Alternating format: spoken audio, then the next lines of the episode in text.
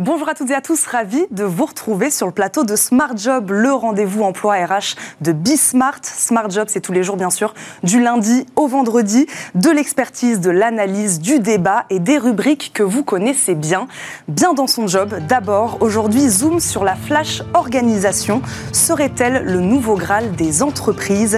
Cette forme de travail à la demande qui permet de faire appel aux meilleurs experts disponibles où qu'ils soient le temps d'un projet.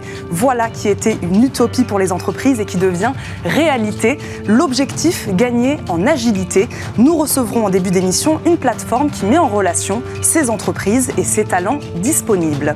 Le livre de Smart Job ce vendredi, notre invité c'est Vincent Mendes, auteur des 7 commandements du manager, un guide pratique pour aider les managers à garder leur équipe efficace malgré la généralisation du télétravail, un challenge de taille mais qui devient possible avec les bons outils us.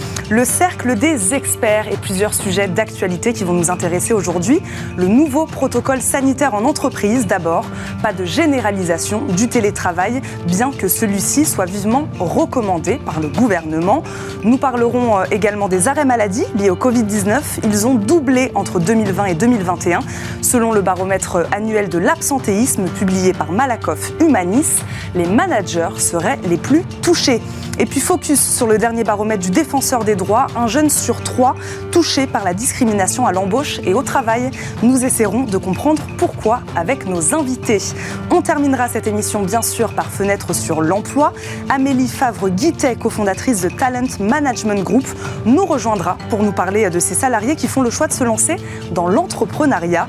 Un risque, oui, mais qui peut s'avérer payant s'il est bien évalué. Et on commence, comme promis donc, par bien dans son job.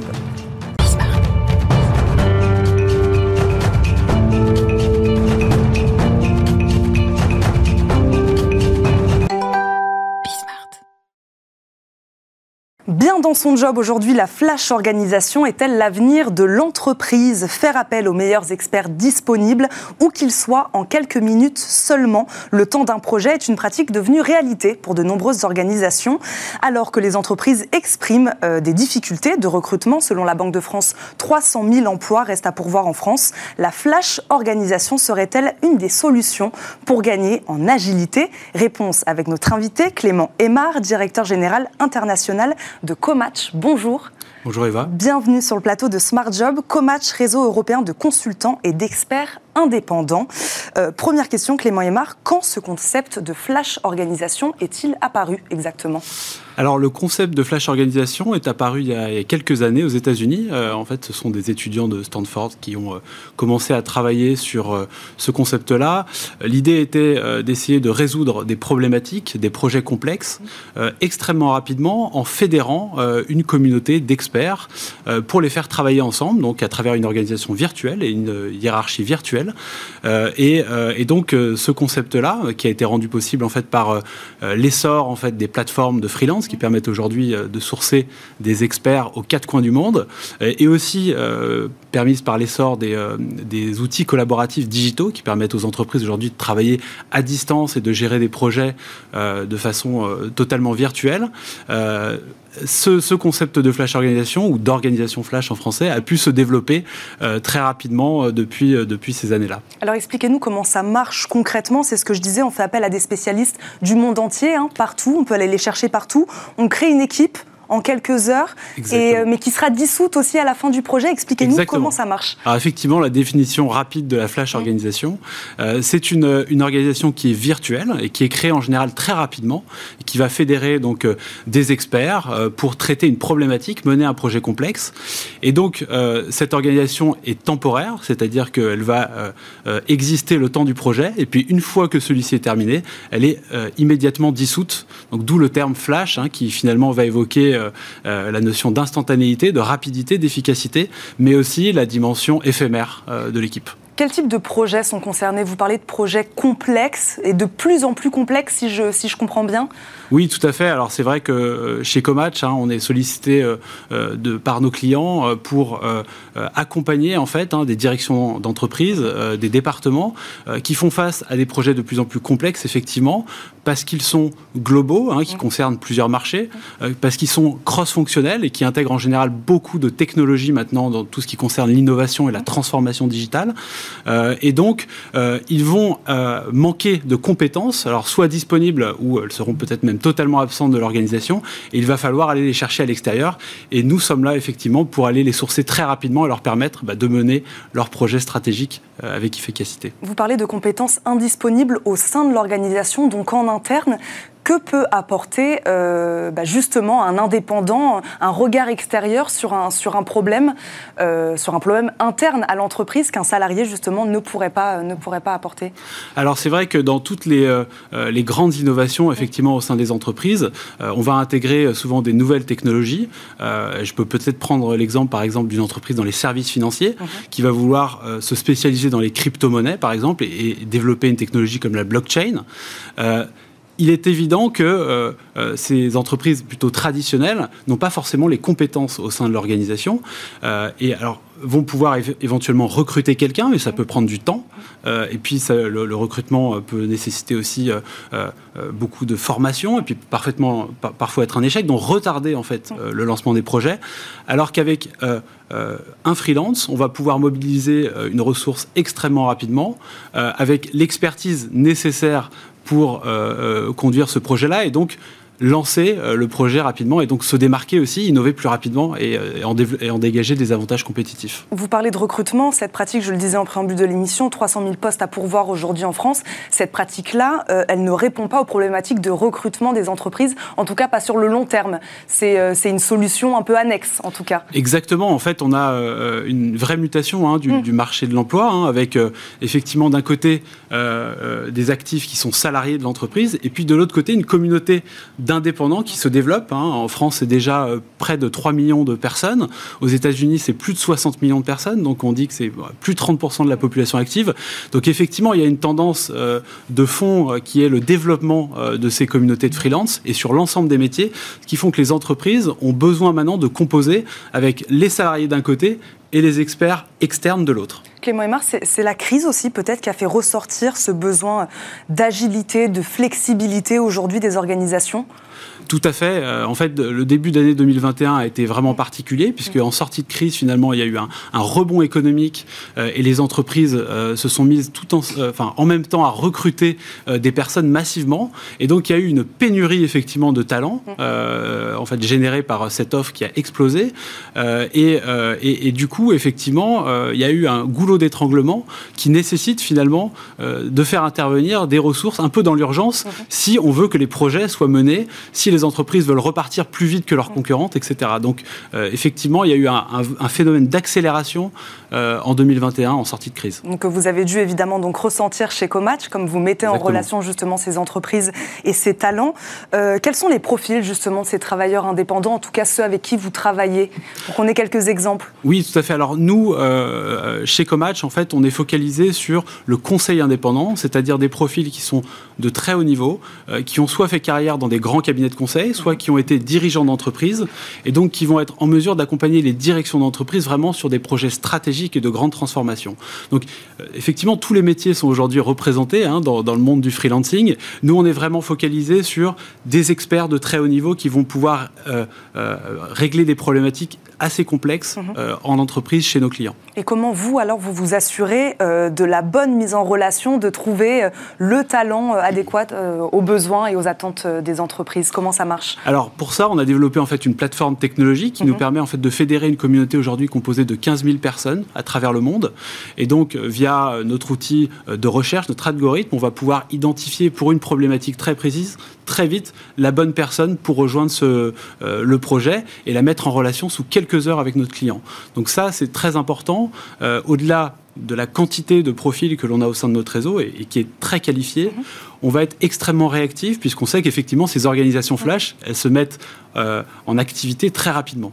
Et quel suivi mettez-vous en place après Est-ce qu'une fois le talent recruté par l'entreprise, vous, vous, gardez un regard sur, euh, sur le projet euh, Parce que euh, on, imagine hein, sur ce genre de, pratique l'importance des ressources humaines, hein, notamment pour mettre bien en place, bien en œuvre l'organisation de ce projet au sein d'une entreprise, que ça marche aussi avec les collaborateurs en interne. Comment vous, vous suivez ça? Bien sûr. Alors, en fait, les, personnes que l'on place hein, chez nos clients sont, vont occuper des rôles assez stratégiques. Mmh. Donc, il y a un vrai enjeu. Et donc, Comat, justement, se porte responsable hein, de, la mission, donc s'assure effectivement euh, qu'elle se passe bien. Et c'est pour ça qu'on va travailler en relation étroite avec les directions des ressources humaines mmh. euh, et puis les managers qui vont être responsables de ces personnes le temps du projet. Et donc c'est très très important mmh. qu'il y ait une approche coordonnée entre effectivement l'entreprise, la direction des ressources humaines, les directions de département et les partenaires comme Comatch. Oui, parce que comment est, vécu euh, ce dispositif par les travailleurs, par les collaborateurs en interne? Euh, Il faut bien leur expliquer quand même, j'imagine. Il, doit y avoir un travail de, pédagogie aussi. Il y a un vrai travail de, euh, on va dire, d'évolution de, la culture d'entreprise, mmh. puisqu'on passe d'une organisation qui ne comporte que des salariés, une organisation un peu plus hybride, mhm. effectivement, qui va intégrer des personnes de l'extérieur. Euh, nous, on présente ça comme une vraie opportunité, en mhm. fait. Euh, c'est-à-dire que c'est l'occasion de faire rentrer des compétences qui sont parfois inexistantes dans l'entreprise au sein de l'organisation et de faire monter en compétence les salariés. Donc en fait, c'est euh, vécu vraiment comme plutôt une bouffée d'air frais mhm. hein, pour ces salariés, puisqu'ils vont développer de nouvelles qualités à travers, à travers ces organisations-là, et puis elles vont, elles vont pouvoir développer elles-mêmes voilà, ces compétences et pouvoir euh, se spécialiser ensuite sur un sujet. Oui, dernière question, euh, Clément Aymar. Euh, vous le disiez, un, marché du travail qui évolue évidemment très vite, euh, des pratiques, des entreprises aussi qui, évoluent très vite. comment voyez-vous la pratique, cette flash organisation évoluer ces prochaines années? Est-ce qu'on peut s'attendre à, de nouvelles évolutions là aussi? Alors, elle va certainement se développer. Finalement, c'est encore un sujet qui est encore assez nouveau pour les entreprises et qui dépend beaucoup de effectivement cette culture qu'il y a en entreprise. en tout cas, il y a un certain nombre de prérequis pour que ça fonctionne. ce qui est important, évidemment, c'est que, comme vous le disiez, les, directions RH vont jouer un rôle mm. euh, vraiment euh, prépondérant, puisqu'il va falloir être capable d'identifier quelles sont les compétences qui sont au sein de l'organisation et celles qui manquent. Et donc, il y a un vrai travail de cartographie des compétences qui doit être fait en entreprise avant de pouvoir lancer euh, ce type d'organisation. Et puis après, évidemment, trouver les bons partenaires. Une fois qu'on sait de quelles compétences on a besoin, il va falloir aller les chercher quelque part. Et c'est là que Comatch, entre autres, euh, va, euh, va être la réponse. Vous êtes là pour ça. Merci beaucoup, Clément Aymar, directeur général international de Comatch, d'avoir répondu à nos questions aujourd'hui sur le plateau de Smart Job. Merci encore. Tout de suite, c'est le livre de Smart Job.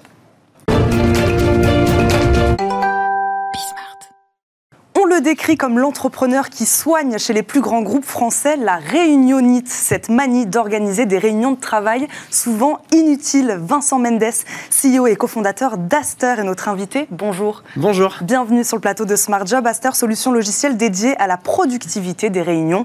Vous venez nous voir aujourd'hui pour ce livre, Les 7 commandements du manager, un guide pratique pour aider les managers à regarder leur équipe efficace malgré la généralisation du télétravail. Je voulais quand même euh, en parler de ce, concept, de ce terme, la réunionite, cette maladie de la réunion. Euh, pourquoi est-elle un piège à éviter absolument? Que peut-elle créer chez le collaborateur? Expliquez-nous. Bah oui, en fait, euh, l'inefficacité de la réunion, le temps qu'elle nous prend, c'est un problème universel mmh. qui date qui dure depuis des années. Et, à l'époque, à, l'ère où on a aujourd'hui besoin de leaders dans, les entreprises mmh. par rapport aux au challenges auxquels elles font face, que ce des challenges de performance, mais des challenges sociétaux, environnementaux, etc. On a besoin de, de soustraire tout le non-sens managérial qui est dans l'entreprise et ça commence en fait par la réunion, ce qui est le plus visible.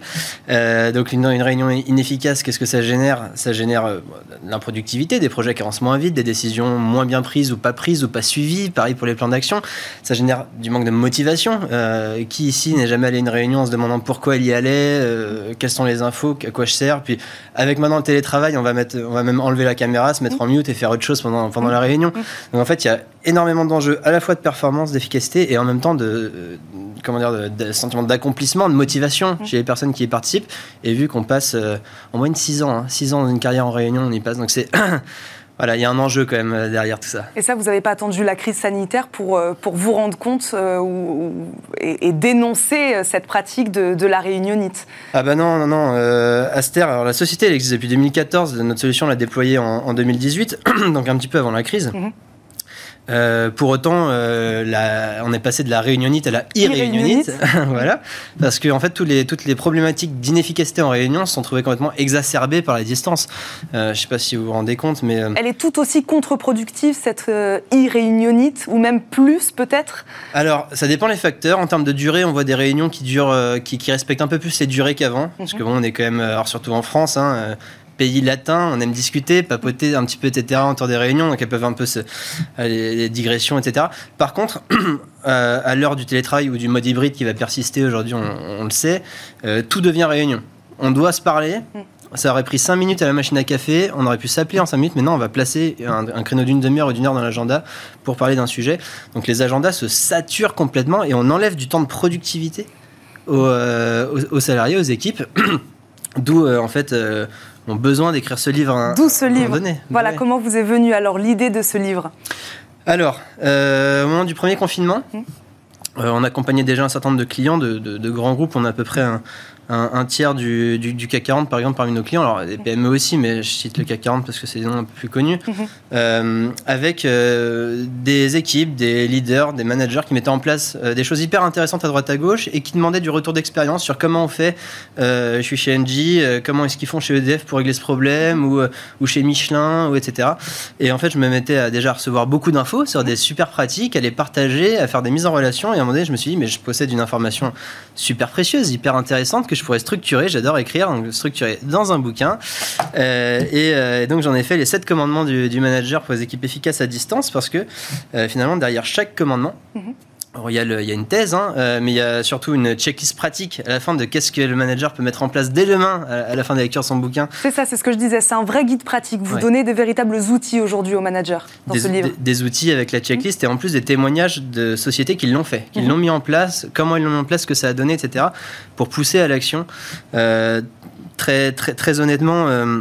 Vincent Mendes, oui. est-ce que, est que vous diriez, euh, excusez-moi, je vous coupe, est-ce que vous diriez que beaucoup de managers, de dirigeants d'entreprise se sont retrouvés un peu démunis à un moment euh, pendant cette crise sanitaire, en sachant plus comment parler à ses équipes Vous avez ressenti ça véritablement? Une vraie perte de repères. Ouais. Une vraie perte de repères. Je peux donner deux exemples, très simples, très concrets. le premier, c'est on se retrouve complètement noyé sous les stimuli digitaux. Mmh. je peux passer ma journée journée à faire des réunions, à répondre à des mails, à des Slack ou des Teams, des messages instantanés. Et à la fin de ma journée, je suis épuisé et j'ai l'impression de ne pas avoir accompli quelque chose, de pas avoir avancé en fait dans mes, dans mes sujets, de ne pas avoir eu de temps de production, de prise de recul. Donc euh, complètement noyé sous les, sous les stimuli digitaux. Le deuxième, qui est plus managérial que digital, c'est bah, en fait mon équipe elle est plus sous mes yeux et tout d'un coup alors que ça fait des années qu'on me dit il faut développer l'autonomie, la responsabilisation dans les équipes, et ben là en fait je vais comment dire, je vais faire un peu du, du tracking, du tracking d'équipe parce que je vais les appeler un peu plus souvent. Et t'en es où là-dessus? Euh, Où je vais regarder tiens est-ce qu'il est connecté? Parce qu'il est déjà 8h30, euh, la pastille sur Teams elle est pas verte, etc. Et en fait on a fait des pas en arrière sur la culture managériale à ce moment-là. Donc y a, voilà, y a... le manager avait la tentation de, de la surveillance. Euh, on a plus son salarié sous les yeux, donc on, ouais. on veut le surveiller d'une autre, d'une autre manière. Exactement, et il y a des choses très pratico-pratiques à mmh. mettre en place pour éviter ça. Sur, cet exemple-là, très simplement, voilà, il faut instaurer des rituels, mmh. des rituels sur lesquels on fait du suivi, et en dehors de ces rituels, on ne met pas de réunion, on ne demande pas, et alors Stéphane, t'en es où sur tes trucs? Non, il y a des rituels, ils sont hebdo, on s'en, et, et c'est tout. En dehors de ça, c'est du temps de prod, de, de, réflexion, etc. On va rentrer dans le détail des sept commandements, évidemment, pour un management efficace. Euh, vous, ce que vous nous dites, en tout cas dans ce livre, c'est que le digital euh, il met pas forcément euh, une distance avec le salarié, c'est qu'il peut être un atout dans la pratique managériale. Ça, c'est important. Oui, complètement. Ah ouais, ça, ça, aurait été dommage si en tant qu'éditeur de logiciel, euh, je, je, disais que effectivement c'était destructeur de valeur. Par contre, euh, c'est simplement des repères différents. Mmh. Donc oui, le digital apporte énormément de choses, de l'instantanéité. En fait, il y, y, a deux modes de collaboration à travers les outils digitaux. Il y a l'asynchrone et le synchrone. Et si on revient sur le problème de la réunion, par exemple, la réunion c'est un moment synchrone. On est tous ensemble autour d'une table euh, virtuelle, hein, Microsoft Teams, euh, Zoom, qu'importe. Et ce moment-là doit être efficace. Et pour qu'il soit efficace, c'est la collaboration asynchrone en amont qu'il a préparée parce que j'ai envie de programmer une réunion pour répondre à un sujet. Je vais pas juste envoyer une invitation, bourrer les agendas de tout le monde pour qu'on fasse ça. Non, je vais plutôt ouvrir un document, par exemple une Aster, notre solution, mais il y a d'autres trucs, euh, disant mon problème c'est ça, voilà mes informations. Tout le monde met de l'info au fur et à mesure en asynchrone au fil de l'eau sans prendre du temps euh, aux différentes personnes de l'équipe. Et puis au moment où j'ai suffisamment d'informations pour dire bah go là on est mûr, on est pour réfléchir au sujet et prendre une décision, mm. là je prends la réunion. Et ma réunion d'une heure et demie elle se transforme en réunion d'une demi-heure. On prend une décision euh, comment dire plus éclairée avec tout le monde autour de la table qui est concerné et qui a apporté les informations qu'il fallait. Voilà. Donc, ce qui est important, c'est de, s'appuyer sur les bons outils. Vous parliez tout à l'heure de cet échange de bons procédés entre les différentes entreprises. Qu'est-ce qu'on fait là-bas? Est-ce que mm. je peux, moi, je peux m'inspirer euh, de ce qui est fait, de ce qui est fait ailleurs? Euh, Il faut choisir le bon outil à la bonne organisation, au bon secteur. C'est ça qui est important? Oui. Alors, plus que le choix du bon outil, je dirais qu'à un outil, on doit associer des règles de gouvernance. Mm-hmm. Euh, nouveau exemple concret. Hein. Je, reste très, très concret, pratico-pratique, parce que c'est C'est bien pour les managers qui nous écoutent. Oui, exactement. Et puis c'est bon, voilà. Euh, en, fait, euh, euh, on, peut passer 50 messages à essayer de trouver une solution à un problème sur Teams ou sur Slack en messagerie instantanée. 50 messages, ça prend du temps à tout le monde à répondre, vous jouez à des notifications, c'est anxiogène ces notifications constamment, etc. Déjà qu'on en a plein dans la vie perso, les WhatsApp et les réseaux sociaux et tout. donc alors qu'en fait, ce problème-là, il aurait pu être résolu en 5 minutes par téléphone avec une bonne vraie discussion, comment c'est faire. Euh, voilà, donc ça c'est un exemple très clair de euh, bah, règle de gouvernance que je vais associer à mon outil de messagerie instantanée. Mhm. Nous, on l'a appliqué chez Aster, hein, dans, notre société, pourtant on est une petite société. Euh, au-delà de 5 messages sur un sujet, sur un sujet particulier, on passe à, au niveau d'après de la collaboration, c'est un coup de fil. Mhm. Et si le coup de fil en fait suffit pas, il y a le problème, là on passe à la réunion. Mais une réunion préparée avec les infos qu'on a accumulées avant. Voilà, c'est une manière de gérer les outils. Et ça, c'est ce que vous nous dites dans, votre livre, les sept commandements. Alors, comment vous avez réussi à dégager ces sept commandements? Pourquoi sept? Ouais, alors je suis pas, j'ai pas décidé sept au, début. Euh, en fait, euh, le, constat de base, il est que euh, il y a une sorte de nouveau contrat social à définir dans l'entreprise qui, qui soit défini par d'un côté l'IT, la DSI avec les outils digitaux et de l'autre côté les RH qui a trait plutôt à la culture managériale, les règles de gouvernance dont je parlais, etc. Et ces deux équipes-là, ces deux directions-là doivent travailler ensemble à l'élaboration de ce contrat social et il se trouve que en, euh, structurant un petit peu tous les, tous les savoirs que j'avais pu euh, avoir de, des entreprises qu'on accompagnait avec Aster, il se trouve qu'il y avait trois commandements qui étaient plutôt attraits aux outils digitaux, mmh. trois autres qui étaient plutôt managériaux, et puis un dernier qui est un peu plus transverse sur la responsabilité de l'entreprise et le, et le manager antifragile, euh, voilà, un, peu transverse à tout ça. Mais voilà, ça il y a cette symétrie naturelle qui s'est qui s'est créée, tant mieux. Cette, euh, c'est pas mon chiffre porte-bonheur, mais ça c'est. Vincent Mendes, une dernière question. À quelle strate de l'organisation alors s'adresse cet ouvrage euh, Il s'adresse pas qu'aux managers il s'adresse à tout le monde? Oui, bah, il, s'adresse aussi bien aux équipes qui peuvent dire à leur manager Hé, il y a une bonne idée là, il y a un truc que tu pourrais faire, etc. Mm. Super cadeau de Noël. euh, mais euh, globalement, manager, enfin, ça, ça, adresse une masse considérable de personnes jusqu'au dirigeant de l'entreprise qui est lui-même manager de toute manière. Et le message que je veux faire passer à travers cet ouvrage, à travers même ce qu'on fait chez Aster, c'est que vraiment, en fait, aujourd'hui, on n'a pas tant de besoin, contrairement en fait à ce que dit le titre du livre, de manager. On a besoin de leader. Le leader, c'est celui qui ose, qui inspire, qui fédère pour faire face à des défis qui sont complexes et qui sont globaux, sociétaux, environnementaux, etc. Le manager, il gère au Québec, j'ai passé deux ans au Québec, un manager, on appelle ça un gestionnaire. On n'a pas besoin de gestionnaire aujourd'hui, on a besoin de leaders. Et donc, il faut dépoussiérer euh, le management et surtout euh, en soustraire tout le non-sens managérial, à commencer par la réunionite, mhm. euh, pour laisser la place à des managers de devenir de vrais leaders d'équipe. C'est le message de, ce bouquin. C'est le message de votre livre, Les sept commandements du manager. Merci beaucoup, Vincent Mendes, d'être venu sur le plateau de Smart Job. Je vous rappelle, vous êtes également CEO et cofondateur d'Aster. Merci beaucoup. Merci. Dans quelques instants, le cercle des experts. On ouvrira trois dossiers celui du nouveau protocole sanitaire en pas de généralisation du télétravail, c'est ce qui a été annoncé, bien que celui-ci soit vivement recommandé par le gouvernement. Nous parlerons également d'une autre conséquence du Covid-19. Entre 2020 et 2021, la proportion d'arrêts maladie dus au coronavirus a doublé, selon le baromètre annuel de l'absentéisme publié par Malakoff Humanis. Et nous finirons par un focus sur la dernière étude du défenseur des droits. Un jeune sur trois a déjà été victime de discrimination au travail, bien plus que les 23% pour l'ensemble de la population. Pourquoi les jeunes sont-ils les plus touchés? Réponse tout à l'heure. Restez avec nous, on marque une courte pause et on se retrouve tout de suite dans Smart Job.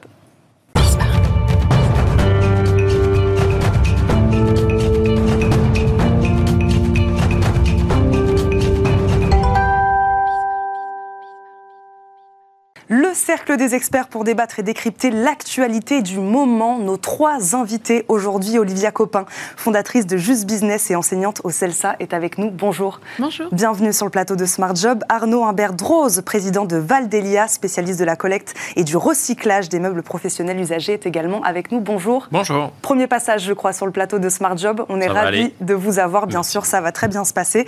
Jean-Claude Beaujour, avocat international en droit des affaires et vice-président de France Amérique, est également avec nous. Bonjour, bienvenue sur le plateau de Smart Job. Merci à tous les trois d'être là. On commence par le nouveau protocole sanitaire mis en place dans les entreprises, augmenter le télétravail sans passer par la contrainte. C'est le pari du gouvernement. À l'issue du Conseil sanitaire en début de semaine, le Premier ministre s'est exprimé sur les différentes mesures pour faire face à la crise. Deux à trois jours de télétravail par semaine quand c'est possible. Voilà ce qui a été demandé aux organisations.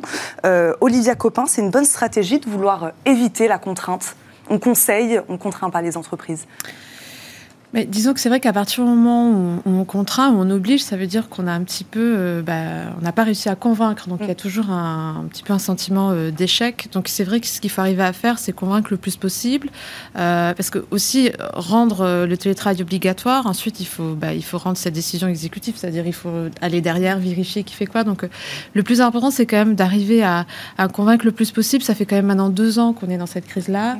Mm. c'est ce qu'on disait tout à l'heure. Vous avez des entreprises qui sont jamais vraiment sortie du télétravail. Donc, euh, je pense qu'on a la grande, majorité, la grande majorité des cas, les entreprises sont assez raisonnables. Ensuite, il faut mettre en place des garde-fous, notamment les, les 5000 contrôles prévus euh, mhm. euh, par la ministre pour voilà. en parler, je vais vous poser la avoir question. un effet, oui, dissuasif. Suffisant ou pas mais, mais obligatoire, non, je pense que c'est un vain mot. Je pense qu'il faut continuer à pousser, à convaincre. et puis, vraiment, c'est la dernière des solutions. Je pense qu'on n'y est pas encore. Jean-Claude Beaujour, sans obligation, ça peut vraiment fonctionner? Je pense qu'il euh, faut il faut essayer en tout cas de faire en sorte que ça fonctionne mm. sans obligation pour deux raisons.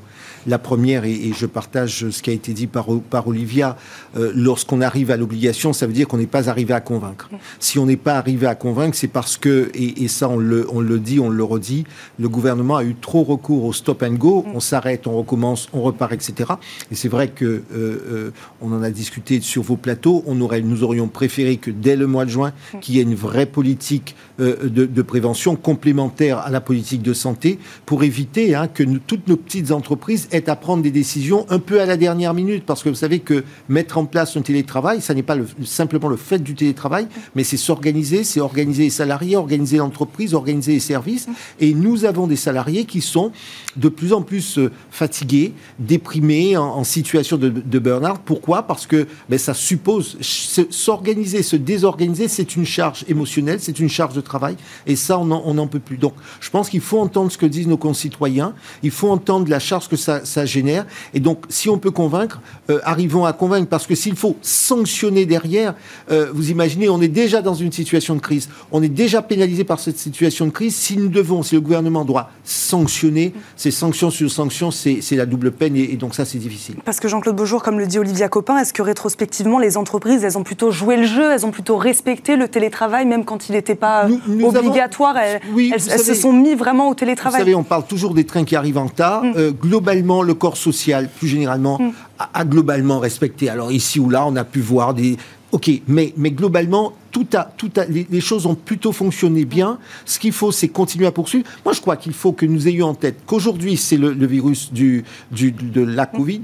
Euh, demain, ça pourrait être autre chose. Et donc, il faut se dire que nous devons être en mesure d'imaginer un monde de demain euh, en, quasi-permanence euh, euh, avec ce type de risque et donc voir comment on s'organise, ne serait-ce qu'en termes de développement durable. Derrière l'histoire du, télétravail, il y a aussi la surcharge de nos transports. Nous avons, pour ceux qui nous écoutent et qui sont en, région parisienne, mais c'est vrai à Marseille, c'est vrai à Bordeaux, les transports en commun, les routes sont surchargées. Peut-être que c'est une façon de, pour nous, c'est une occasion de réfléchir à la manière dont on va organiser le travail pour que nos entreprises puissent fonctionner, pour que les équipes puissent fonctionner en synergie, parce qu'il ne faut pas que les gens soient isolés et en même temps pour soulager les uns et les autres en termes de transport, soulager les équipements et faire en sorte qu'on soit moins stressé, qu'on n'ait pas, euh, parce que là encore, hein, vous avez en, région, vous avez des gens qui font parfois une heure de route, 80, 100 km pour aller au travail. Donc c'est vrai qu'on doit penser. Je crois que c'est le moment de penser le travail de demain. Penser peut-être réglementer euh, aussi également pour, pour aider les chefs d'entreprise euh, à, cadrer, à cadrer ce télétravail qui n'est pas euh, toujours facile à faire. Arnaud Imberdrose, est-ce que vous, vous avez mis en place du télétravail? Comment, en tant que chef d'entreprise, on, reçoit une annonce comme ça? C'est-à-dire, on nous conseille deux, trois jours de télétravail, on n'est pas obligé de le faire. Comment vous, dans votre organisation, vous, vous recevez une information comme celle-là? Alors déjà, c'est beaucoup plus agréable, effectivement, qu'on nous conseil plutôt qu'on nous oblige. Mhm. Euh, tout simplement parce que, comme vous l'avez dit, on est un corps social constitué. Il n'y a pas que le chef d'entreprise, il y a aussi les collaborateurs. Et euh, obliger au télétravail, c'est quand même une rupture euh, assez importante de l'organisation. Et il ne faut pas oublier qu'un des impacts forts du télétravail, c'est de rester chez soi et de s'isoler du reste du monde. C'est-à-dire que c'est joli le, le, travail à distance avec des réunions Teams, etc., etc. Le contact humain est quand même essentiel dans nos organisations et dans notre vie de tous les jours. Sortir de chez soi pour voir autre chose que son quotidien, c'est assez important. Donc à partir du moment où on est rentré euh, dans les premiers dispositifs sur des obligations, ça a été compliqué à gérer pas compliqué certainement pour certaines entreprises pour mettre en place les systèmes informatiques, etc. Chez nous, le télétravail existait de façon volontaire depuis 2012, donc euh, pas de sujet. Par contre, la contrainte émotionnelle, la charge mentale autour de ce télétravail obligatoire est devenue quelque chose d'assez important et on a dû parer finalement à ce, à ce manque euh, de, relations euh, mhm. interpersonnelles. Donc l'obligation, ça nous ramène en fait sur ces dispositifs, ça nous ramène sur le traumatisme initial, et donc ça c'est plutôt dérangeant. On l'a dit tout à l'heure, les organisations arrivent en fait à s'organiser. Il faut faire attention avec le télétravail. C'est pas euh, la solution absolue, c'est même destructeur de valeur. Mm. Euh, ça détruit en fait l'affectio societatis. Euh, ça peut isoler des collaborateurs. Hein. Nous, on a eu petite structure, hein, 40 collaborateurs, des collaborateurs qui se sont sentis complètement enfermés chez eux euh, sans possibilité de sortir, etc. Donc, ça peut euh, mettre en exergue aussi certaines inégalités. Euh, on va, on va y revenir aussi. Alors des inégalités, et puis aussi, ne faut pas se tromper, hein, des des incapacités à s'organiser et donc de la charge, de, la charge mentale euh, assez importante. Donc le libre choix, c'est hyper important. Moi, je suis très pour la liberté en fait d'organisation. Je pense que vous l'avez dit, euh, les entrepreneurs ont cette capacité euh, à réfléchir tout seul pour le bien commun. Il faut pas l'oublier, hein, un entrepreneur, il travaille d'abord pour le bien commun, contrairement à ce que certains peuvent imaginer. Et donc cette libre organisation, elle est plutôt bénéfique que destructrice. Olivia Copin, pas d'obligation donc, mais la ministre du Travail, Elisabeth Borne, a quand même demandé à l'inspection du travail de revenir à 5000 contrôles par mois. Est-ce que cette pression sera-t-elle vraiment efficace selon vous? On verra bien, mais après, je pense que c'est surtout, bon, il y a un effet dissuasif, mais pour mm. revenir sur l'obligation, en plus, c'est quand même, c'est simple de, comment dire, d'obliger sur un temps court, mais mm. sur un temps plus long, mm. c'est plus compliqué. Et on sait très bien qu'aujourd'hui, le Covid ne va pas s'arrêter euh, le 1er janvier 2022. Enfin, voilà. Euh, donc, euh, donc, du coup, il faut vraiment accompagner, convaincre, faire comprendre. Et puis, vous l'avez dit, le télétravail, c'est un nouveau mode de, de fonctionnement dans l'entreprise. Et par rapport à ces contrôles-là, je pense que c'est plus un effet de communication pour dissuader peut-être les retardataires. Euh, vous savez, nous on le voit bien, j'ai une agence de conseil, on le voit bien, vous avez vraiment des entreprises qui ont complètement intégré le télétravail dans leur manière de travailler. Et, et pour quelques-unes encore, euh, vous avez encore ce côté télétravail, on est chez soi, donc on travaille moins, on est moins efficace, etc. Alors que finalement, comme n'importe quel outil, le télétravail, il peut être, voilà, ça peut être un bon outil comme un mauvais outil. Effectivement, ça peut isoler, euh, mais ça peut aussi réconcilier la vie professionnelle et la vie personnelle donc il y a une multitude de télétravail, euh, on, le verra tout à l'heure, mais vous aviez comme le confinement 2, 3, 4, 5 étoiles et vous avez le télétravail 2, 3, 4, 5 étoiles. Donc c'est ça, voilà, il faut être vigilant. Tout dépend de l'activité aussi. Tout dépend de l'activité, des revenus, de l'endroit où on habite. Euh, donc, euh, mais oui, je pense que, en tout cas, pour revenir à, la, à, la, à cette communication, je pense que c'est avant tout un effet dissuasif, mais il faut rester sur, sur la pédagogie et, essayer de convaincre le plus de monde possible. le secrétaire, pour, pour rentrer un peu dans, les conditions, dans les garanties aujourd'hui du, télétravail, le secrétaire général de la CGT, Philippe Martinez, a réclamé une loi pour apporter justement des garanties aux salariés. Euh, qu'est-ce que ça veut dire? Que pourrait concrètement apporter, Jean-Claude Beaujour, un cadre réglementaire aujourd'hui? Quand on parle de garantie, qu'est-ce que ça signifie? Il y, a un chef d'entreprise qui connaît euh, mieux, que moi, mieux que moi le sujet, mais c'est vrai que comme avocat, ce que nous demandent nos clients, lorsque vous avez un salarié qui va euh, rester, qui va travailler de chez lui, indépendamment du nombre de jours par ailleurs, mais comment est-ce qu'on s'assure, comment est-ce qu'on organise le temps de présence au travail et le temps de non-présence? Il ne faut pas que les journées, il ne faudrait pas qu'une journée de 8 heures se transforme en une journée de 12 heures, parce qu'effectivement, il pourra être sollicité à tout moment. Ça, c'est un premier exemple. Mhm. Euh, par exemple, il va avoir des coûts on, a un coût. Euh, je veux dire, on a beau dire, mais un ordinateur, euh, il faut une, petite pièce ou un, peu de mètre carré pour pouvoir travailler si on veut travailler au calme. Eh bien, ça, ça a un coût, très concrètement. Donc, qui assume ce coût? Euh, Le droit à la déconnexion.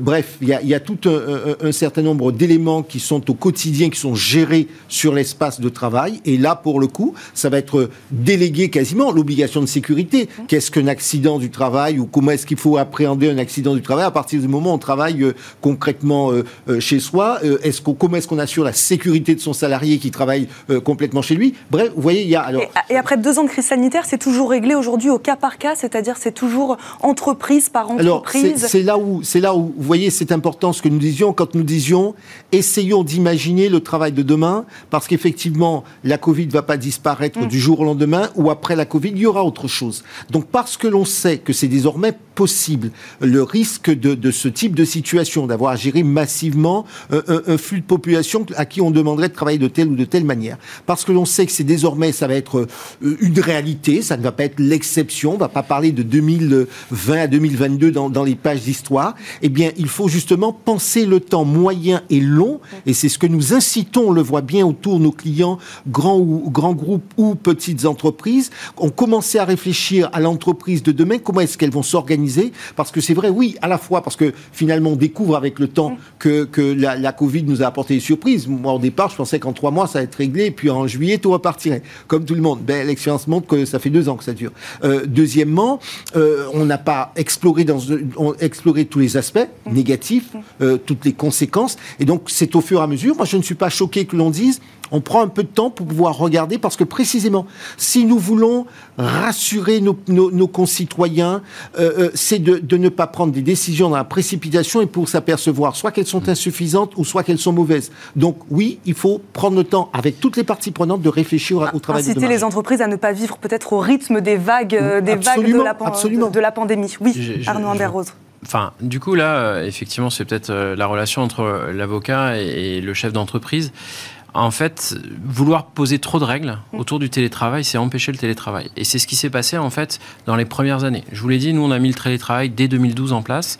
Et dans certains... Vous seriez plutôt contre un cadre réglementaire Ah, c'est la mort du télétravail. Mm-hmm. Pourquoi? Enfin, de notre point de vue, parce que Madame l'a dit tout à l'heure, il y a plusieurs typologies de télétravail et il va y avoir plusieurs typologies de collaborateurs qui vont euh, avoir besoin de mettre en place ces différents euh, modes de télétravail. Euh, nous, on l'a mis très rapidement en place dès 2012, hein, parce que bah, la vie de famille, parce que euh, les conditions de transport, parce que, parce que le télétravail, c'est une bonne soupape. Et ça permet effectivement d'adapter son quotidien. Euh, à la capacité en fait d'être en bonne situation d'employabilité. Et on voit que le télétravail vous allez avoir deux trois ronchons qui vont dire il est à la maison il travaille pas. La vérité c'est que à la maison on va avoir deux problèmes. Un on va travailler plus et notamment cette question d'heure, etc. Et deux, on va être beaucoup plus euh, euh, concentré sur ces dossiers, ce qui est un futur problème qu'on aura dans les nouvelles générations, cette capacité de concentration.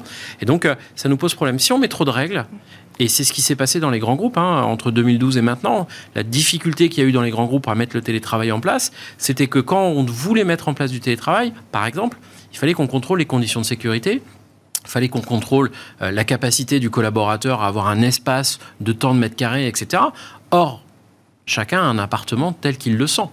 Et donc, le temps que vous proposiez, cette idée de dire ne enfin, ne faisons pas de la réglementation tout de suite dans l'urgence, mais donnons-nous le temps de bien observer ce qu'est le nouveau travail. Parce qu'effectivement, on est passé d'un monde secondaire à un monde tertiaire, voire un quaternaire. Donnons-nous le temps de bien observer pour donner les bonnes règles qui permettent en fait aux mauvais de ne pas faire faire n'importe quoi à leurs collaborateurs. Il faut pas se tromper. Faire travailler des collaborateurs la nuit, le week-end, etc. Quand ils sont pas au bureau, c'est vachement plus facile que quand ils sont euh, potentiellement au bureau. Mais laissons aussi quand même une certaine liberté et utilisons un truc assez moderne qui s'appelle l'intelligence collective. Il faut pas oublier que la plupart des entrepreneurs et la plupart des collaborateurs ont une seule volonté, c'est de faire avancer leur entreprise. Juste une précision quand même, juste une précision rapidement. Je n'étais pas en train de dire qu'il fallait nécessairement réglementer, faire de la législation. Non, justement, je disais, du temps long. Et je suis assez attentif aux règles souples, plus aux recommandations qui effectivement permettent de, de, de rendre plus flexible, etc. C'est un peu l'idée et de dire donnant autant le temps de, de, de réfléchir et d'anticiper. Et, à la et à la jurisprudence aussi de faire son mmh. travail. Je pense qu'il va y avoir de plus en plus de cas sur le droit à la, déconnexion. Mmh. Euh, ça, ça va être, un, à mon avis, un des contentieux majeurs en droit du travail. Et pour revenir à ce que disait Arnaud, c'est vrai que de toute façon, euh, dans le télétravail, il y a cette idée de souplesse, d'agilité, de liberté. Mmh. Quand vous avez des entreprises je vois, c'est alors, ok, télétravail, mais c'est tel jour, tel jour. En fait, mais c'est absolument aux antipodes de l'esprit du télétravail, qui est une forme de liberté, d'agilité et, comme vous disiez, d'intelligence collective. Et l'intelligence collective, c'est la somme des intelligences individuelles. Donc, elle va dépendre de chaque entreprise, c'est du cas par cas. Et donc, du coup, attention à trop réglementer. Nous, on a vu dans les grands groupes, effectivement, on a tendance à vouloir tout cadrer parce que quand vous avez un groupe de 150 000 salariés, la difficulté que vous avez, vous avez peut-être des salariés qui vont dire, mais c'est pas normal quand dans le service d'un tel on fait ceci, dans le service d'un tel on fait ça. Donc, ils vont avoir, on le voit bien dans les grands groupes, ils vont avoir tendance à vouloir organiser, et c'est vrai que ça devient une usine à gaz, là où euh, sur les unités plus petites, on est plus, on est plus flexible tout en étant tout aussi efficace attention. Et, du coup, ça Dernier mot, après j'ai plein d'autres questions à Désolé, mais c'est, mais c'est hyper intéressant parce que sociologiquement, en fait, ça réinterroge en fait le rôle du salarié, sa responsabilité et sa capacité en fait d'être libre et donc de décider à quel moment il travaille, à quel moment il travaille pas, qu'on soit dans une petite structure ou qu'on soit dans un grand groupe. Et effectivement, on voit bien que les grands groupes, euh, pour certains d'entre eux, parce que le code du travail est peut-être un peu trop important et que effectivement on se voit arriver plein de règles qui sont déconnectées de nos sociétés, ben on va essayer de cadrer et du coup, bah, finalement, on va revenir en arrière et on va supprimer ce télétravail. Autre sujet lié bien sûr au premier, euh, au Covid-19, évidemment, on en parle tout le temps, deux fois plus d'arrêts maladie liés au Covid-19 entre 2021, entre 2020 et 2021. C'est le résultat du baromètre annuel de l'absentéisme publié cette semaine par Malakoff Humanis, là où ce motif d'arrêt représentait 6% du total des absences l'année dernière, 12% des arrêts maladie prescrits en 2021 sont liés au Covid-19. Euh, Jean-Claude Beaujour, est-ce que ce chiffre, il est vraiment étonnant? On a doublé les arrêts maladie liés au Covid-19 Non, parce que parce qu'à la fois, euh, j'imagine que là-dedans, après, il faut voir, euh, et, là-dessus, il y a le secret médical, donc on ne sait pas euh, pour quel type de pathologie les personnes ont été arrêtées. Voilà, qu'est-ce que ça veut dire lié au Covid-19 C'est la première, c'est la première question. Est-ce qu'il faut avoir contracté la maladie? Est-ce qu'il faut avoir contracté la maladie? Est-ce que c'est parce que, nos enfants ne pouvaient pas aller à l'école? Absolument. Donc il y, a déjà cela. Mais au-delà, il semble bien, moi, d'après les, les, retours que, que nous avons, il semble bien qu'on ait un sentiment de fatigue, de mhm. burn-out, on en parlait avant le début de cette émission, qui est beaucoup plus forte aujourd'hui qu'il y a deux ans, par exemple, avec des salariés qui sont plus massivement épuisés. Je ne parle pas de gens qui habituellement n'ont pas envie de travailler, mais vraiment des gens qui sont mhm. vraiment euh, euh, dédiés à leur tâche, qui se sentent fatigués, épuisés, etc. Donc il y a une charge mentale. La crise a provoqué, c'est la réflexion qui est la nôtre, y compris au groupe de travail euh, Le Pont auquel j'appartiens, on constate que cette situation de crise a, a un effet sur sur euh, l'état émotionnel de la population quel que soit le niveau, quelle que soit la fonction. Euh, euh, voilà. Donc ça, il faut qu'on en tienne compte. Qu'il faut apprendre à, il faudra gérer.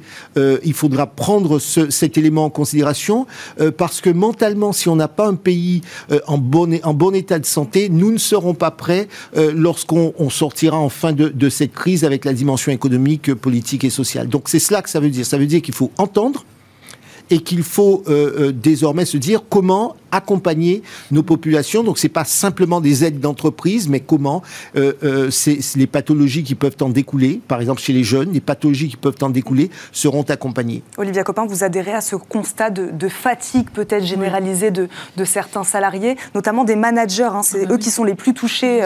Euh, c'est ce que dit cette étude. 51% d'entre eux ont été concernés par des arrêts maladie ces deux dernières années. Bah oui, en fait, il y, y, a deux choses. C'est-à-dire qu'effectivement, pour prendre l'exemple des managers, en fait, euh, ils ont dû vivre une crise quand même inédite, euh, souvent isolée, parce qu'à distance, avec des salariés, des équipes désengagées mmh. la plupart du temps, et avec bah, cette nécessité de faire le chiffre dans un contexte économique qui était absolument chaotique. Donc effectivement, à cet échelon de responsabilité, il y a eu une vraie fatigue physique, un vrai sentiment d'impuissance qu'on a, qu'on a, qu'on a vraiment pu ressentir. Nous, on fait beaucoup de coaching, donc on a vraiment, on l'a vraiment vu quoi. Et d'un autre côté, euh, le, la deuxième chose que je voudrais rajouter, c'est que il y a aussi le facteur perception qui a changé. Euh, il faut se souvenir quand même, cette, enfin, depuis le Covid, même à un moment donné, on, on valide le nombre de morts chaque jour euh, qui, qui, apparaissait. Vous allumiez la télé, vous avez le nombre de morts. Alors, quand vous avez ces infos-là et que vous demandez à vos salariés un timesheet, euh, euh, une reco pour... voilà, ça n'a plus aucun sens. il y a aussi la perception qui a totalement changé sur ma perception au travail, ma perception, mon seuil de tolérance. En fait, la plupart, pour la plupart des gens, ce seuil de tolérance-là, il a bougé. Et ça, c'est quelque chose, en plus, je pense qu'on ne reviendra pas en arrière. Et c'est un vrai défi pour les chefs d'entreprise euh, et puis pour, euh, bah, pour, pour, pour, l'économie d'un pays. Le rapport à la vie, beaucoup se sont interrogés sur le rapport à la vie. À quoi est-ce que je sers à quoi sert mon travail euh Arnaud Amberdros, votre regard de chef d'entreprise Alors, du coup, moi, c'est surtout par rapport à ce que vous avez dit, qui, ce qui m'interpelle, c'est, et ce qu'on a dit tout à l'heure, hein, sur la formation, l'éducation, etc., c'est très lié. C'est-à-dire que euh, on se rend compte qu'on a effectivement euh, des, managers, mm. qu'on a nommés managers parce qu'ils avaient fait telle ou telle formation, et super, tu as fait la bonne école, donc tu vas être manager. Mais manager, c'est ce que nous a réappris cette crise, c'est aussi manager une équipe, manager des gens, et ce que nous a euh, finalement forcé à faire cette, cette crise du Covid, c'est de re-rentrer dans l'intimité de nos collaborateurs. Euh, vous avez tous vu sur Internet les photos là avec euh, l'enfant qui passe, etc., etc. Et donc on a, on a aussi remis une pression euh, qui n'existait plus sur les mauvais managers, qui était cette, ce que j'appelle les mauvais managers, c'est ceux qui sont pas faits pour ça. formation manager, pour moi, c'est quelque chose de compliqué. On est manager dans l'âme où, voilà, on peut avoir des formations qui permettent de compléter, mais on a quelque chose à la base qui, qui dit qu'on a envie d'écouter les gens quand ils nous racontent quelque chose. Et, c'est vrai que cette crise du Covid nous a, ramené en fait les managers sur leur rôle de management, de capacité à entraîner en fait des équipes qui pouvaient être démotivées euh, sur des choses qui pouvaient devenir complètement hors sol. Vous l'avez dit, des timesheets, etc., etc. Et donc on voit effectivement qu'on a euh, un décrochage d'une certaine catégorie de managers qui, je le dis et j'ai pas de problème avec ça, n'étaient pas forcément faits pour ça et qui du coup vont se réinterroger sur à quoi je sers et pourquoi, en fait, maintenant, je m'occupe de diriger une équipe de 15 commerciaux? Finalement, c'est pas mon métier, j'en ai rien à faire, je veux faire boucher. Et on voit, en fait, dans cette crise qu'on a toutes ces reconversions qui se mettent aussi en place, parce qu'on a toute cette partie de population, et c'est l'essence même du burn-out. Hein. Le burn-out, c'est qu'est-ce que je fais, je sers à quoi à ma place. Exactement, je suis pas à ma place. Et cette crise-là nous permet de, enfin, nous permet, malheureusement, mhm. de voir apparaître ça. Et donc, ça doit nous réinterroger sur deux sujets. C'est quoi un manager? Et le deuxième, c'est comment je forme correctement des managers, mmh. comment je détecte les bons managers. Et encore une fois, on en revient au sujet, c'est pas le diplôme qui fait le manager, c'est sa capacité d'empathie et sa capacité finalement à accepter la pression de toutes parts pour piloter une équipe. Ce qui était aussi intéressant et ce qui ressortait de cette étude, c'est que la plupart des arrêts maladie n'avaient pas été respectés d'ailleurs par, euh, par les managers et qu'ils travaillaient quand même. Bien, bien sûr. Euh, ah enfin, bah, un mot, il nous reste vraiment deux minutes. Un mot sur le dernier baromètre du défenseur des droits et de l'Organisation internationale du travail. 37% des 18-34 ans, soit un jeune sur trois, ont déjà vécu une discrimination à l'embauche et au travail. Euh, bien plus, je le disais tout à l'heure, que les 23% recensés pour l'ensemble de la population. Jean-Claude Beaujour, très rapidement, pourquoi les jeunes sont-ils plus sensibles à ces discriminations discrimination ah, ah, Ils sont moins armés Alors, dans, les jeunes, vous avez deux catégories. Vous avez les jeunes, entre guillemets, euh, diplômés, bien formés. Euh, je, vais faire un peu de boutade, ceux qui peuvent, euh, en traversant la rue, trouver un emploi. Mm. Et puis, il y a tous ceux qui, doutent, qui ne sont pas forcément bien formés, qui n'ont pas nécessairement les codes sociaux, qui n'ont pas nécessairement les codes de l'entreprise. Mm-hmm. Et c'est là où, me semble-t-il, donc en gros, hein, en termes d'impact économique, je sais que France Stratégie a évalué dans un rapport de 2016 à, à l'impact sur le PIB des discriminations qui serait de l'ordre de 3 à 10% Un chiffre qu'il faut prendre avec beaucoup de recul, mais, mais il y a un impact économique, il y a un impact social, il y a un impact moral. Que faire? Moi, je pense que plus que jamais, il faut que les professionnels accompagnent les, les, jeunes générations, il faut éviter ou il faut limiter cette sorte de frontière entre le monde de l'éducation-formation d'un côté et puis le monde du travail de l'autre, parce que c'est vrai qu'un jeune qui n'est pas préparé, qui sait pas, qui ne connaît pas les, codes de l'entreprise, qui ne sait pas comment faire, qui n'a pas nécessairement fait la bonne formation, d'où l'idée d'anticiper, etc. Eh bien oui, il va se voir euh, euh, euh, rétorquer un certain nombre de choses. J'ajoute que je reste avocat et je rappelle que les discriminations sont un, délit. Et, là, il faut que dans le monde du travail, on, soit attentif à cela et que les collaborateurs soient alertés sur ce sujet. Très très rapidement, Arnaud Amberdros, que peut faire l'entreprise, le chef d'entreprise pour, pour prévenir justement ces, ces discriminations, notamment envers les jeunes alors, chef d'entreprise, je ne sais pas, parce que effectivement, le premier sujet, c'est les codes sociaux. Hein. Mmh. Cette discrimination, elle est principalement due euh, aux codes sociaux qui ne sont pas respectés. Quand vous arrivez dans le monde du travail et que vous n'avez pas été habitué, entre guillemets, hein, euh, par un monde éducatif euh, un peu laxiste à tous ces codes sociaux. Ou qui ne les connaît pas. Ou qui les. Tout simplement. ça cartonne. Par contre, en tant que père de famille, effectivement, c'est réapprendre ces codes sociaux et assurer effectivement aux jeunes générations que la diversité c'est le bonheur. C'est ce qui fait la création de valeur. Et effectivement, quand on est dans une organisation où on a tous les mecs qui sortent de la même école, qui ont le même, bah, on n'arrive plus à créer grand chose. On est dans quelque chose de préformaté. Alors que quand on a de la diversité, et, nous chez Valélia, on adore la diversité, hein, et, la plupart de nos managers justement ne sont pas forcément des gens qui sortent de grandes écoles, mais plutôt des gens qui ont commencé à la base et qui ont progressé au fur et à mesure. Eh ben, on a, on a une entreprise bah, qui est dynamique, dans laquelle les, les gens sont relativement bien et euh, dans lequel on ne fait pas de discrimination à l'embauche. Comme ça, on évite d'aller voir monsieur. Olivier les jeunes, toujours euh, très touchés hein, par les discriminations euh, au travail. Oui, c'est un vrai sujet. À la fois, c'est un sujet économique parce qu'effectivement, euh, on a tous à gagner à être une entreprise voilà, qui accueille la diversité, on est plus riche. je pense qu'en plus, bon, les, jeunes sont doublement victimes dans le sens où c'est vrai qu'il y a un tel décalage entre le moment où ils sortent de l'école ou quand ils arrivent dans l'entreprise, c'est qu'ils sont doublement victimes parce qu'en fait, ils sont non seulement victimes, mais ils n'ont pas toujours conscience en plus de l'être. Et c'est aussi un sujet vraiment extrêmement politique, je trouve, puisque que quand on voit le décrochage de la jeunesse envers les partis politiques, envers euh, voilà, euh, ils sont, ils sont, on les retrouve pas mal dans les chiffres de, l'abstentionnisme, etc. Et donc ces, expériences de, de, discrimination, de rejet, euh, avoir un impact sur la société. Un impact, oui, parce que surtout qu'un jeune, il va pas avoir la mat, enfin, parce qu'on a, on a tous été jeunes, il va pas avoir la maturité de vie pour comprendre et pour, pour dépasser en fait. Donc il va le vivre de, voilà, il va le prendre de plein fouet et, et ça peut après avoir des conséquences bah, sur le, le projet de, société sur le vivre ensemble, pas uniquement le travailler ensemble. Merci beaucoup à tous les trois d'avoir répondu à nos questions euh, aujourd'hui. Olivia Copin, je le rappelle, vous êtes fondatrice de Just Business. Arnaud Imbert-Dros, président de Valdelia, merci d'être venu. J'espère que vous reviendrez sur le plateau de Smart Job. Jean-Claude Beaujour, avocat international en droit des affaires et vice-président de France-Amérique. Merci, à vous d'être venu. On termine comme chaque jour cette émission par fenêtre sur l'emploi.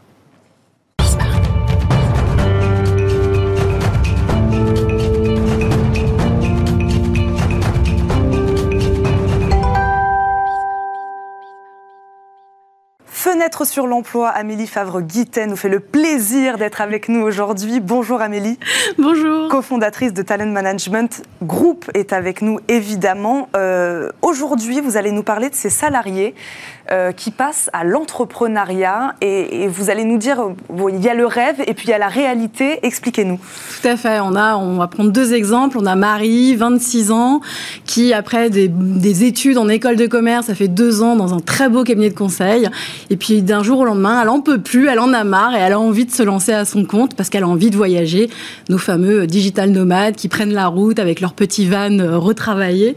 Voilà, on a ce cas-là. Mmh. On a aussi le cas peut-être de Bernard, 55 ans, qui est un peu oublié par le gouvernement en ce moment, hein, et qui, bah, du coup, du suite d'un plan économique, se retrouve totalement à la rue. Et lui, bah, comme plus personne ne veut le recruter, bah, il s'est décidé à se lancer à son compte, mais du coup, c'est plutôt euh, pas vraiment choisi, c'est plutôt imposé. Donc plusieurs profils. Plusieurs profils mais qui se retrouvent dans la même panade. Qui se retrouvent dans la même panade à, vouloir en tout cas créer une entreprise. Euh, expliquez-nous, Amélie, quelles sont donc les étapes à vraiment ne pas manquer? Ouais. La première étape, c'est se poser les bonnes questions sur sa motivation, c'est-à-dire qu'est-ce qui me donne envie aujourd'hui d'entreprendre. Est-ce que c'est parce que j'en ai marre d'avoir un chef au-dessus de moi? Est-ce parce que j'ai envie de choisir mes propres clients? J'ai envie de voyager J'ai envie de travailler d'où je veux, avec qui je veux euh, J'ai envie de pouvoir changer de métier régulièrement et donc d'avoir une vraie vie de slasher aussi. Ou alors j'ai juste envie de remplir mon frigo pour euh, pouvoir justement continuer à vivre. Ça, c'est important d'arriver à poser les bases et de savoir aussi si on va être épaulé, épaulé par son conjoint, par la famille, par les amis, parce que ça aussi, l'entrepreneur qui vit une solitude, bah, c'est pas forcément évident. Si en face on a un mari ou une femme qui a pas du tout, qui soutient pas, bah, ça va être une étape encore très compliquée. Donc ensuite, il faut identifier aussi euh, les choses pour lesquelles on est doué, pas doué. Il y a des choses qu'on ne sait pas faire clairement quand on devient entrepreneur du jour au lendemain. Bah, on trouve une idée, on se dit oh là là, je suis vachement doué pour faire, je sais pas moi, du gros hacking, c'est à la mode en ce moment. Donc on a très envie de lancer sa propre agence de gros sacs. Et donc on se dit allez, on y va, j'y vais à fond. Sauf que derrière, il y a l'administratif, il y a la compta, il y a la prospection, euh, il y a tout le suivi. La partie marrant, euh, voilà. On dit pas marrant, mais, mais, effectivement toute cette partie-là qui est euh, juste bah, en dessous de l'iceberg qu'on voit pas, mais qu'il faut quand même faire. Mhm. La relation avec l'URSSAF, si on doit recruter des gens, comment on fait, comment on les paye, avec quel outil, quel logiciel, enfin toutes ces choses dont on n'est pas prêt, on n'a pas été formé, et nous, on est tellement focus sur notre métier, notre, les actions qu'on va faire, qu'on en oublie tout le reste. Donc ça, c'est aussi important de se dire, OK, je suis doué pour quelque chose, mais il y a aussi toutes ces autres parties, toutes ces autres missions, toutes ces autres métiers et toutes ces autres casquettes que je vais devoir prendre. Et qu'est-ce qu'on fait alors de ben ces, choses qu'on ne sait pas faire? Bah, Déjà, se dire, tiens, est-ce que je peux me former moi-même? Est-ce que je peux demander une formation, peut-être à Pôle emploi, à l'APEC, euh, avec mon compte CPF ou quoi que ce soit? Est-ce que je m'entoure d'experts? Est-ce que je prends un expert comptable parce que je veux pas passer, je veux pas être en micro-entreprise, je veux tout de suite créer mon entreprise. Donc, est-ce qu'il me faut un expert comptable pour pouvoir suivre ma comptabilité et faire mon bilan? Selon si j'ai un contrat à l'international, ben, est-ce que je prends un avocat? Et j'essaye pas de bidouiller en piquant un contrat que je vois sur Internet Je vais vraiment m'entourer d'un expert. Est-ce que je prends un mentor qui va me donner des conseils, qui va me donner des astuces, qui va m'ouvrir son réseau? Tout ça, c'est important de se dire, OK, moi, je sais faire ça et pour le reste, je sais où aller chercher l'information. D'ailleurs, vous parlez d'experts, Amélie. Je crois que c'est très important, en tout cas, une des étapes très importantes, c'est de savoir bien s'entourer. Au-delà de l'expert comptable, il y a aussi d'autres experts qui peuvent nous aider euh, voilà, euh, à planifier euh, un lancement de start-up. On a des consultants à la BPI France, on a des consultants à la CCI aussi, à la Chambre des métiers également. On peut avoir des incubateurs auprès qui font très régulièrement des, des, projets et qui peuvent nous accompagner.